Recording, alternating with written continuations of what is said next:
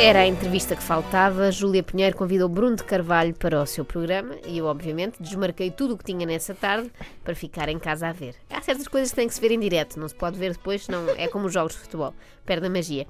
As minhas expectativas já eram elevadas, mas começou ainda melhor do que eu esperava. Eu tenho que dizer, e, e São mulheres da não, família. não fiquem as pessoas já todas chocadas comigo, porque eu, quando digo alguma coisa, as pessoas interpretam errado. Eu sou mesmo um filho da mãe. É o filho da mamã. Eu sou o filho da mamã. Ah, pronto. Eu sou, de facto, sou um filhinho da mamã. Isso explica muita coisa. Mães e pais que nos estão a ouvir neste momento, quando pensarem em mimar muito os vossos primogénitos, lembrem-se que podem ter ali um Bruninho em potência. E Bruno começou, de facto, a ser um pequeno ditador logo em pequenino. E eu sempre tenho que dizer isto, sempre fui um líder desde a pré-primária. Quando se lidera tem que se ter. É, é, Ser o líder da Não, pré-primária. não, maravilha. ouça, havia uma casinha no. Havia uma casinha que, que- que estava tomada pela pessoa, que, pelo rapaz que estava lá há mais tempo, que ele que servia de quartel-general, lá no, no quintal. No segundo dia a casinha já era minha, eu já tinha feito uma revolução e a casinha já era minha, só entrava quem eu queria dentro da casinha. Claro, achavam que ele andava ali a brincar ou quê? Lá porque era a pré-primária, ele não estava ali para fazer amigos e picotados e desenhos. E aposto que Estados é um... Que há tantos saudades. anos, não é? Com aquela esponjinha em baixo. Sim, Se bem agora com esse nisso era um bocado perigoso, não é? Não deixava de ser uma agulha. isso é verdade. Crianças muito Aposto que pequenas. já não se usa. Aposto que os miúdos que ele expulsava eram todos do Benfica, não é? Ele perguntava, pedia o cartão de sócio e saíam todos da casinha. Mas Bruno foi precoce em tudo. Reparem no que ele responde quando Júlia lhe pergunta pelo seu primeiro grande amor. E não, estranhamente, não foi o Sporting.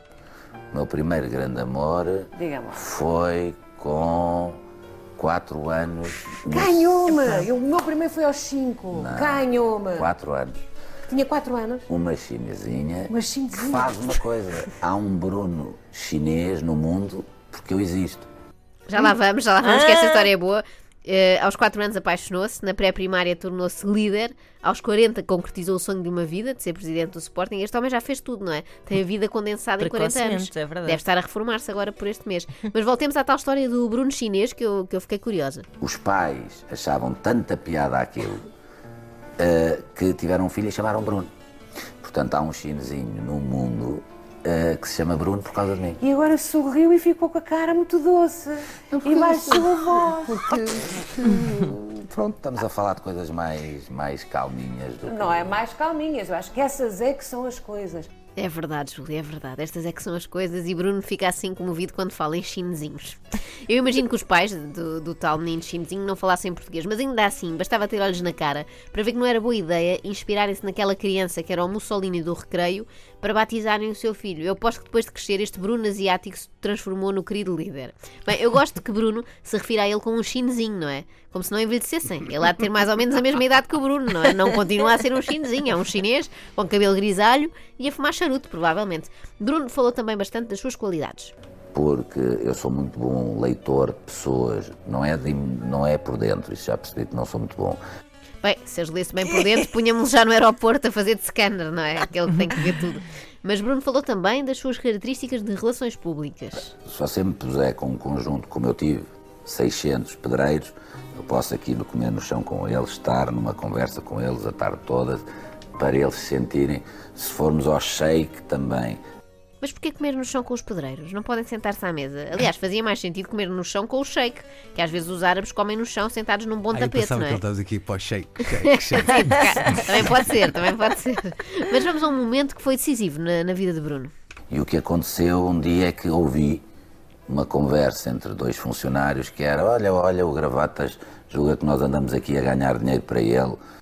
Bruno não aguentou o vexame de ser chamado essa coisa horrível que é o Gravatas, parece o nome de um restaurante, não é? E é? É verdade. E rapidamente. perto ali do Benfica. Bom naco na pedra. E rapidamente resolveu o problema. E fui a casa, por acaso a obra era ao pé da minha casa, fui a casa, ganga, t-shirt, cheguei lá e comecei a domar a obra com, com, com má criação. Mas E passou a usar esta estratégia a obra com má em tudo na sua vida, não é? Portanto, se não fosse aquele momento, ele hoje em dia podia ser um gentleman, mas não.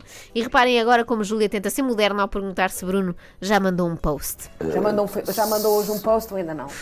não, eu, eu, eu, eu tenho que dizer isto. Se hoje é para conhecer o Bruno, então eu não me interessa as consequências que vai dar isto, mas vai. Eh, vai dar, sobretudo para mim, não se preocupe que não será para o programa. Ah, a Júlia devia estar preocupadíssima a pensar que lhe cancelavam o programa por causa do Bruno. Ou que entrava uma claque por ali adentro, nunca fiando, não mandar é? um post. Manda- ela Não ia parece- mandar um Facebook, não sei se repararam. Ela Parece, já mandou um parece Facebook. estar a perguntar sobre o seu trânsito intestinal. Já mandou um post? Já mandou Ah, um e aliás, Júlia hoje? Pinheiro fazia anúncios da Ativia, não sei se se lembram, portanto Ora, está, está tudo está a fazer ligado. sentido. É verdade. Ah, mas por falar nisso, o que tem Bruno a dizer sobre os acidentes de Alcochete? Agora eu vou-lhe dizer o que é que eu sofri. Eu sofri porque atacaram a minha casa. Vandalizaram a sua casa? Não, a academia era a minha casa também, como, é, como presidente do Sporting. Bateram em, em- em- eu costumo dizer, os, os meus jogadores são os meus filhos, já que eu nunca tive um filho homem, são todos mulheres, eles, pronto, eram os meus filhos, bateram nos meus filhos. Era o que se podia arranjar. Repararam que por momentos Júlia pensou que tivessem vandalizado o apartamento de Bruno. Sim, sim, sim. E quanto a isto dos filhos, claramente Rui Patrício era o filho menos apreciado pelo pai Bruno. Mas nas famílias numerosas há sempre um que fica para trás, não é? Não se pode gostar igual de todos. Mas falemos agora de filhos de verdade. Vejam-me isto. Veja, veja-me isto. O que custa para um pai ouvir assim? Foi bom teres-me trocado cinco anos pelo Sporting. É que respondeu? Que não e que só lhe pedia desculpa. Porque aquilo que eu fiz, de facto, foi troquei a minha família pelo Sporting e tive que ouvir com amor e carinho, que eu sei que ela estava a dizer com amor e carinho. "Eh, Então, afinal, quem é que te mandou embora? Fui eu ou foram os Sportinguistas?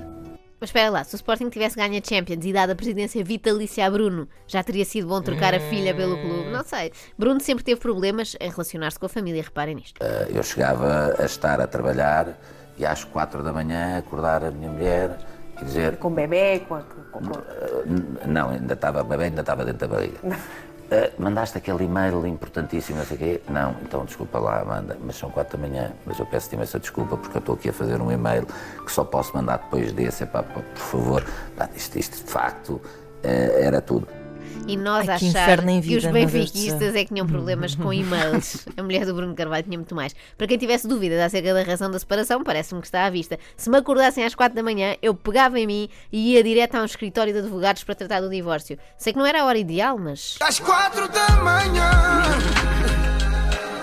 Não era suposto mas a cabeça só diz go, go, go Tinha que ser, leia eu. Para, para o escritório mais próximo. Bem, mas não quero que pensem que Bruno Carvalho só sabe falar das suas qualidades. Instado por Júlia, ele falou-nos dos seus defeitos. Vamos fazer aqui um exercício. Quais são então os seus defeitos? Epá, esta trilha é melhor que a nossa. Pois é. Reconhece quando olha para o espelho e diz: Bruno, és Cá vai. o quê? Sim, senhora. És o quê? És um- Acho que sou um in- intolerante à, à, à parvoíce. Sou. Ah, mas isso não é um defeito, Bruno. Isso é um defeito dos outros. Não percebeu o exercício. O defeito é dizer tipo, sou parvo. Não detesta parvoíce nos outros, não é? Até é uma qualidade. É bom observador e repara nos defeitos de outrem. ah, acham que é de arrogante, de sobranceiro, mas eu de facto detesto a estupidez humana, detesto. Ele sempre falou muito deste conceito de estupidez humana, o que me fez sempre pensar se a estupidez animal já será mais tolerável. Mas atenção, que isto da estupidez humana é uma coisa séria, que mexe mesmo muito com Bruno e que até o faz citar aquele cientista com cabelo a Jorge Jesus. Como Einstein falou da estupidez humana eh, e que eu detesto, não quer dizer que às vezes também não o seja e que a pessoa ao lado também não deteste isso, mas a traição, a lealdade para mim são. É impossível. É- são coisas. As pessoas ainda não me perceberam Já percebemos onde vem esta coisa dos presidentes do Sporting não terminarem as frases, não é? Usarem assim conceitos vagos, reticências e depois não acaba. Foi aqui que Varandas aprendeu. Bom, não podemos terminar sem antes ouvir Bruno falar da grande problemática da sua vida.